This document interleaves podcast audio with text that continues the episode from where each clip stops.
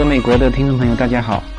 那最近呢，就很多人通过我公众号的那个链接，那就找到我的公众号，然后呢，也有在公众号上跟我有一些互动。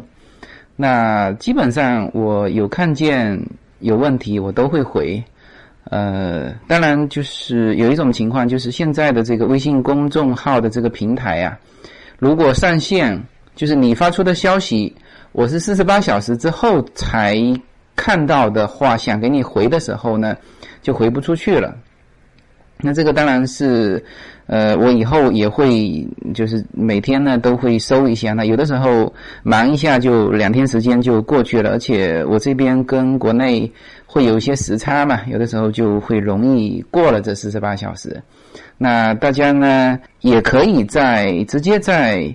喜马拉雅上跟我互动，就是在后面的这个评论这个环节。那基本上大家有提出问题，我也都会回。然后如果是在公众平台上，呃，有提出问题，如呃，如果超过四十八小时我还没回，那就你就再留一个问题啊，或者是再重复前面的一个问题，或者再跟我说句话，或者发个笑脸，那我这样子就可以。呃，就是可以按照平台的要求，呃，就可以再给你回过去了。那这个是互动平台的设置的一种一种规矩，那我也没什么办法，所以说这一点上先和大家说一下。那这一期呢，还是延续上一期的那个话题，就是作为一个新移民，呃，怎么样建立自己在美国的一个就是个人的呃财税信用的一个体系。那这里面呢，上一期是聊过了这个报税的问题，那这一期聊一下信用的问题。那最主要就是这两个。呃，其实说到这个信用体系啊，我们国内的那个银行个人信用体系也是有，但是呢，还属于比较基础的这种阶段。呃，不像美国这边的，就是它已经非常细化了，它有分数的嘛。呃，正常的你上到。就是正常的，就是上到七百分以上，啊是什么样？然后七百分到多少是属于什么样的信用阶段？那国内好像就是 OK，你就信用没有问题啊，就是但是没有这种没有这种信用等级啊，除非是呃，就国内只只有一种情况，就是一查你这个信用有污点，那那就不能给你信用信用卡呀，或者是其他的贷款啊就有问题，就是还处于比较初级的。一个阶段，那据说好像是好像是六月一号开始，就是国内的整个的个人征信的一个平台就上线了，也就是说，呃，就可以公开的向呃给到大众可以查询。那这一点上，美国是做的很早的了，就是呃每个人都可以查和你将要发生业务来往的人的这种个人征信体系。那在国内现在查，与之前都是只有银行能查，啊，那现在如果这个平台上线的话，至少有一点说，哦，他这个信用有没有污点，我可以看得到。当然，美国这边呢就更全面了，他我不仅可以看到这个人信用，呃，有没有污点，没有问题，呃，而且还能看到他他的他属于一个什么样的状态嘛？比如说银行给到他的额度啊，是是是多少？就可以看到它整个的征信体系。那么美国的征信体系呢，它其实是还是呃主要是两块啦。呃，一个当然就是你的信用以及信用的等级，那这个是用分数来表示。比如说七百分以上，那就是正常的信用；七百分以下，那你这个信用还是累积的不够的。呃，这是一方面。另一方面呢，是是额度。啊，就是比如说，比如说，如果正常的，就是你申请了两千元的这个信用卡，你平时就是用的也非常好啊，你这个分数也累积到七百分以上。但是呢，当你遇到你买车买房的时候，它其实就涉及到你一个额度的问题，就是我一下子要两万的这个贷款，那这就和你的这个七百分，你说我我有七百多分，那还是不行。因为你要提高额度的话呢，这时候还需要另外的一个因素啊，就是我可以给你两千元的额度，你这个两千元的额度内你是没有问题，但是当我给到你两万的额度的时候，我就要考察你是否具有能够能力偿还这个两万的额度啊，这个又是另外一块。那这个体系跟国内也还是不太一样。那比如说国内啊，买房买车，我们知道，呃，房子我买下去的这一下，我们知道就是买房嘛，按揭嘛，就是我的担保物实际上就是这个房子，基本上也会有要求你出示收入证明，但是呢，一般来说，这个收入证明在国内也都是随便开的啊。应该百分之七八十的收入证明都是和真实的收入证明是有差距的，就是这个这个这个我们还是比较清楚的国内的这一套啊。然后买车子的时候也是这样，就是说它的重点在于它的担保物是车子和房子，基本上就可以了。因为在国内呢，就是首付也还是比较高的嘛，就是。最低的首付的时候也要三成，三成的首付嘛，剩下七成按揭嘛。国内这么多年发展过来，也从来没有哪一个房子跌破百分之七十，啊，所以说它这一套基本上没有出现过问题。但是美国就不一样了，这个一个呢，它本身你到到现在为止，美国有的就是一折一成、二成，如果是信用这个正常的话。那他首付就两成就可以了，那剩下八成是贷款，啊，那这种情况下就很容易跌破八成嘛。特别是当时美国次贷危机的时候，那是很多银行都是都是这样破产的。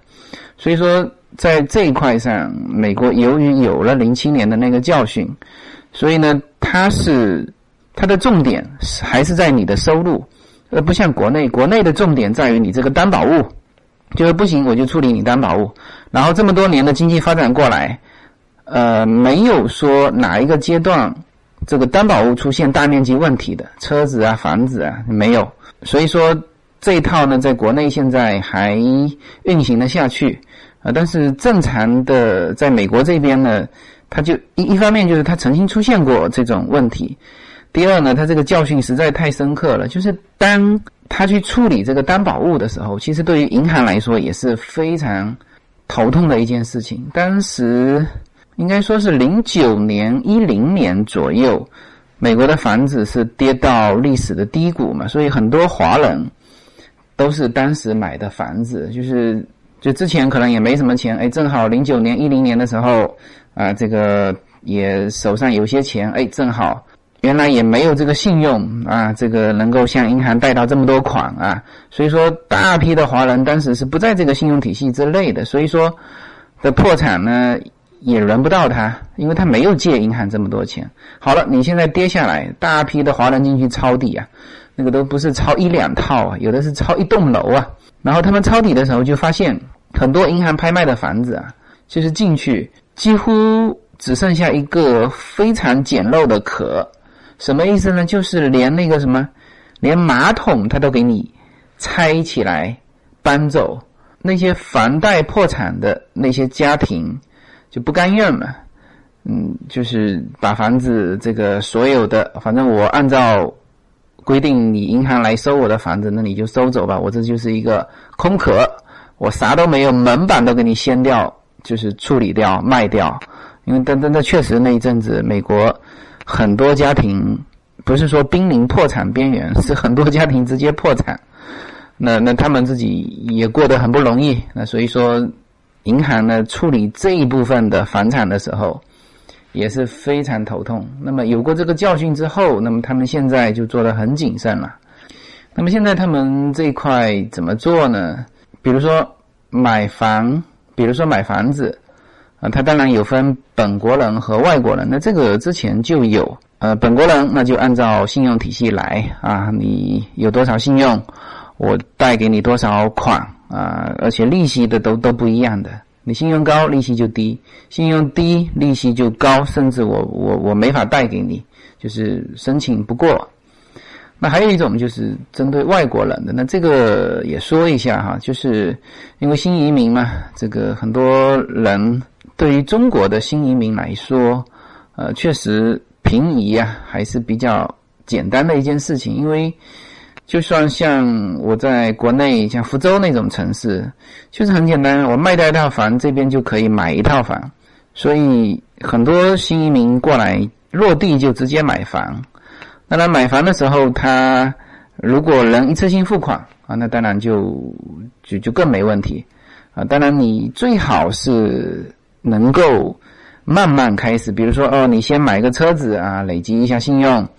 然后呢，再开始升级买房子啊，买房子第一年去申请那种就是首付比较高的、利息比较高的那种贷款啊。那你到第二年，你通过前面一年十二个月的这种高额度的信用的累积，那你的信用就提高的非常快。那如果是这样子，那你第二年开始就可以转贷款嘛，那你就可以贷到非常低的利率的。就是正常的那种信用的贷款，这个贷款利率是很低的，这边只要只要年化利率两个点啊。那如果是你做外国人的贷款，也可以，就是有一些华人的小银行，他在做这种外国人的贷款，就是首付，比如说百分之百分之五十，利息百分之七，嗯，年化利率百分之七。那当然，这个利息在国内来说不算很高啊。国内正常的也都八九嘛，现在，但是在美国来说已经算是很高了。所以，如果新移民不选择一次性按揭，然后通过这种方式来快速累积自己的信用，也是一件非常值得推荐的事情。因为其实之前说过，你在美国呢，你老一次性付款，你始终没有建立自己的这种信用体系的话。其实到后面是蛮亏的，因为它这个不仅仅是说你能贷到款的事情，而且这里面利息变化也也非常大呀。你想一想看，百分之二和百分之七，如果贷款贷二十年，这里面差距是多少？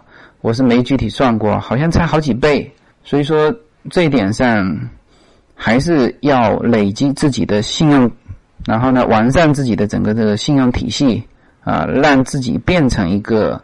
正常有美国信用的人，没有什么能够阻挡你对自由的向往。随口说美国的朋友们，大家好。嗯，现在呢，大家还可以通过关注我的公众号来看更多的内容。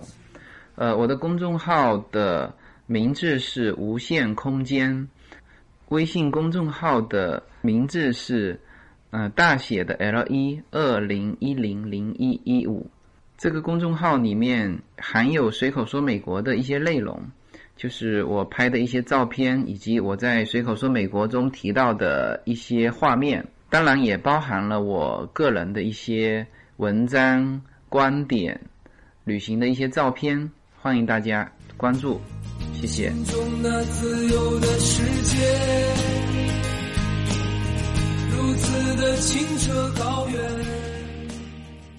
然后呢，顺带也说一下这边的这个银行吧。他们银行在信用体系上确实是卡的很严的，因为在这边一段时间了嘛，我也接触了。因为你到这边完之后，你要去你要去开那个银行卡嘛。当然，你持外国人的护照到这边也是可以开。呃，银行卡的，但是它都只能给你储蓄卡。那你如果想开信用卡，那么有一个就是你要有你的 social number，就涉安号。如果没有涉安号，它网络上直接过不去，那就开不了信用卡。呃，所以说这个就是一个区别。但是呢，你如果持有中国护照到这边是可以开账户的，而不是说不可以哈。那美国的银行比较常见的。啊，比如说 Chase，啊，City Bank，Chase 就是大通银行，City Bank 就是我们的翻译的是花旗银行，还有一个是叫做 Wells Fargo，呃，我们翻译过来是富田。那么其实我当时去开自己的卡的时候，因为像我这样子，就是第一张信用卡是很重要的，所以我就当时就想比较一下。呃，选择一个银行作为我开第一个信用卡的银行，所以我当时这三家银行都聊过去。因为在美国这边是这样子，就是你的第一张信用卡，呃，基本上是终身保留的，因为你如果取消掉的话呢，就是你等于是前面累积的那些分数就没了嘛。所以不管你使用第一张信用卡是什么情况，你都要把它保留住。呃，那如果是这样子的话，那我当然要选择一个以后会会更多接触的一个银行作为我一个主银行嘛。所以当时这三家银行我都接触过。那么 Chase 是美国这边比较大的，至少加呃洛杉矶这边是算是最大的银行。我跟他们的银行经理聊，我说：“诶，我说你这个条条框框这么多，因为它是最大的银行，所以也就比较规矩嘛。比如说它的一开始什么车贷、房贷哈，那个通通都不能办。”很明确，然后呢，开信用卡也是框框条条一堆，啊，正常来说你要先开一个储蓄卡，然后呢，几个月甚至是快一年之后啊，你才可以办你的信用卡。但问题是这里面是涉及到先有鸡先有蛋的问题啊。我储蓄卡拿在手上其实是不太好用的，因为美国这边大部分是直接刷信用卡嘛。那如果是这样子。也就是说，在我这几个月的过程当中，我的消费实际累积不了我的信用，那我还不如去找一家银行，它能够直接给我办出信用卡的，那我我立刻消费就可以开始累积信用，是吧？所以有一些像这个除了 Chase 之外的 Citibank 和 Wells Fargo，它都是可以用一种方式叫做什么呢？就是我压多少钱，比如说我自己压两千美金在你银行。你给我一张额度有两千额度的信用卡，那这样对银行来说，实际上它是无风险的嘛？一旦有问题，你从我这押金里面扣嘛？啊，但是这一点对于 Chase 来说呢，也是不是公开能够做得到的？就比如说你正常进去问，哎，我能不能用这种方式？他直接告诉你不可以。那其实当然他也是有变通的办法了。我后来呢，就是和这个。当时和那个经理聊，聊完之后，他给我找了一个变通的办法，什么呢？哎，你存款超过一万，就是你存在这里面的钱多，然后他会去申请说用这种方式，啊，那这个当然比另外两家银行已经是又苛刻了很多。那我就问那个我的那个客服经理，我说那你们 Chance 到底有什么优势？你你框框条条这么多，是吧？他想了一下，他说：“呃，我们网点比较多。”他说：“就这条街，我们有七家银行。”嗯，我想想看，是这个的确是他们的优势，就是说随处可见这个银行，就像我们那边的建设银行一样。然后呢，这家银行那确实也是最好的银行。我不敢说全美哈，因为我其他的银行、其他的州我没有。没有了解过他们的银行公司的这种强弱啊，没有比较过。但是在洛杉矶的话，那应该是 Chance 的这家银行，就是这个大通银行是最厉害的啊。除了网点多，他们的服务也是最好的啊，包括 ATM 的那个服务，它可以直接收支票的，就是呃取款，当然这是这是最基础的啦，存款、存取款这是最基础的。它还可以放支票，就是就个人手填的那种支票，它一次性可以放三十张，就是三十张支票刷送进去，你那个支票里面的金额就直接变到你的账户上，就等于是放现金一样。那这个因为现金你好识别嘛，那你放那个放那个支票，你对方都是手写的，比如说两百块。两百刀手写的，他要机器要瞬间去识别这个，那我觉得这一点上还是比较先进的，至少在国内我是没看到。那他们还可以什么呢？手机 APP 上是直接拍照，就是你把你的支票，别人给你的支票正反面拍照发过去，就相当于你存了，就是瞬间就完成了你的这个存款的业务。那这个也是非常先进的，所以说，像这种大银行，虽然说规矩多嘛，那最好你的第一家银行，你的第一张信用卡是这种大银行，因为它的服务也比较完整，然后你也可以享受到最新潮的这种互联网金融嘛。当然，这个买车买房，我估计这种银行是做不到的。你回头你买车的时候，你再找其他的银行办理第二张的信用卡啊。那像这个花旗银行和富田银行，他们都是可以办，他们也算是美国非常大的银行。那他们就是我直接就跟那个呃客户经理聊，我说能不能买车贷款啊？我说我一点信用都没有，他说可以啊。那我问你的这个二手车呢？就除了新车之外，二手车能不能贷款？他说可以啊。那你二手车不要超过五年。哎，我说这个条件很宽松啦，是吧？那当然，美国的银行实际上和国内的银行相比，哈，就是还是啊有几点还是比较突出的。第一呢，它的服务是有收费的，这一点上他们是比较比较明确。比如说，比如说你开一张就是最基础的储蓄卡。它自然而然里面就分成了 checking 的账户和 saving 的账户，它就不像我们中国的银行，就是你存进去一万块钱，那你一万钱就就放在那里，它没有，它存进去一万块钱还叫你分你的 saving 的，就是你的应该说是怎么讲呢？是储蓄的，这这一部分是有利息的，但是美国利息没多少了，很低啊，好像零点五到一吧。这个这个对于我们中国人来说，这个利息真的是太低了。但是呢，你的 saving 是有利息的，你的 checking checking 就是你要随时准备支付的这一块，那是没有利息的。那而且它就是分成你的一张储蓄卡下就分了两个账户。那正常情况下呢，大部分的人都是什么呢？就是我的 checking 放一些小额的钱，呃，大部分的钱是存在我的 saving 里面。那么，美国的银行是收管理费的。我们中国几乎所有的银行，好像是就除了信用卡有一些年费之外，或者其他特殊的卡有一些年费之外，储蓄卡我不知道这几年有没有开始收年费。呃，即使是有，我估计也是全年什么十块钱啊这样子的。但美国这边这就收的很贵啊，它是。这是最最基础的，是收大通银行是收二十五块钱。那你如果不想交这二十五块钱怎么办呢？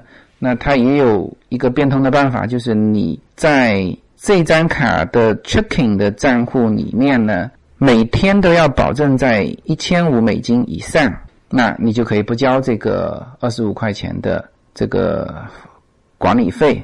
然后呢，saving 那边。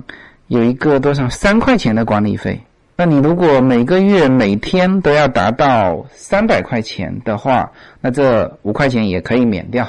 那这是这是最基础的一个一个级别了。那再往上，那就是他要两个账户合起来达到一万五，那又可以享受什么呢？又可以享受这个他会就是支票本是免费的送给你，那也就是这个服额外的增加的服务，其他的都和。呃，基础的是没有什么不一样的。那当然还有一种是更高的，就是你的 saving 账户是达到二十五万美金的，那他会有专门的理财经理啊跟你对接，然后呢，你的平台你可以看到更多的内容啊。我我具体的也不知道它会有什么更多的内容，我估计哈，也就是像我们中国的大部分的。银行现在轰轰烈烈开始搞的，给你推推各种的理财产品，啊，也就是这些了。但是你从这里面来看啊，第一，它的服务是有收费的，而且收费很高，一个月哦，不是不是一年啊，每个月哦，像刚才说的，基础级别的每个月要收二十五美金，啊，你如果不交可以，你的像。Chase 的就是你要存够每天哦，每天存够一千五百美金。如果哪一天不好意思，我 checking 出去玩，我的 saving 这边卡来不及调过来，低于一千五，那不好意思，这个月二十五块钱你得交。然后这个还还没有支票本啊。如果开这种，你跟他说，哎，我通融一下，你送我两本支票本，就是极少数极少数的客户经理。他会答应你，但是呢，大部分的就告诉你，那你要不然你那个某个月你先给我存够一万五美金，然后呢，我帮你开了那个等级，我送你两本支票本，我再把你调回来，就是他们这种框框条条还是很多的，然后这个服务是很昂贵的，所以我估计哈，这个现在不是金融开放嘛，就是中国的银行。老百姓呢，也不要叫叫叫啊，这个这个收个年费啊，唧唧歪歪的，呃，那事实上，你从美国的银行你就可以看得出来嘛，这就是这个样子啦。所以我觉得中国的银行今后肯定要往这个服务更更优，然后呢，呃，抬高门槛，就是他把这个分级分出来。比如说有些人，那我就就享受这种工农三建啊。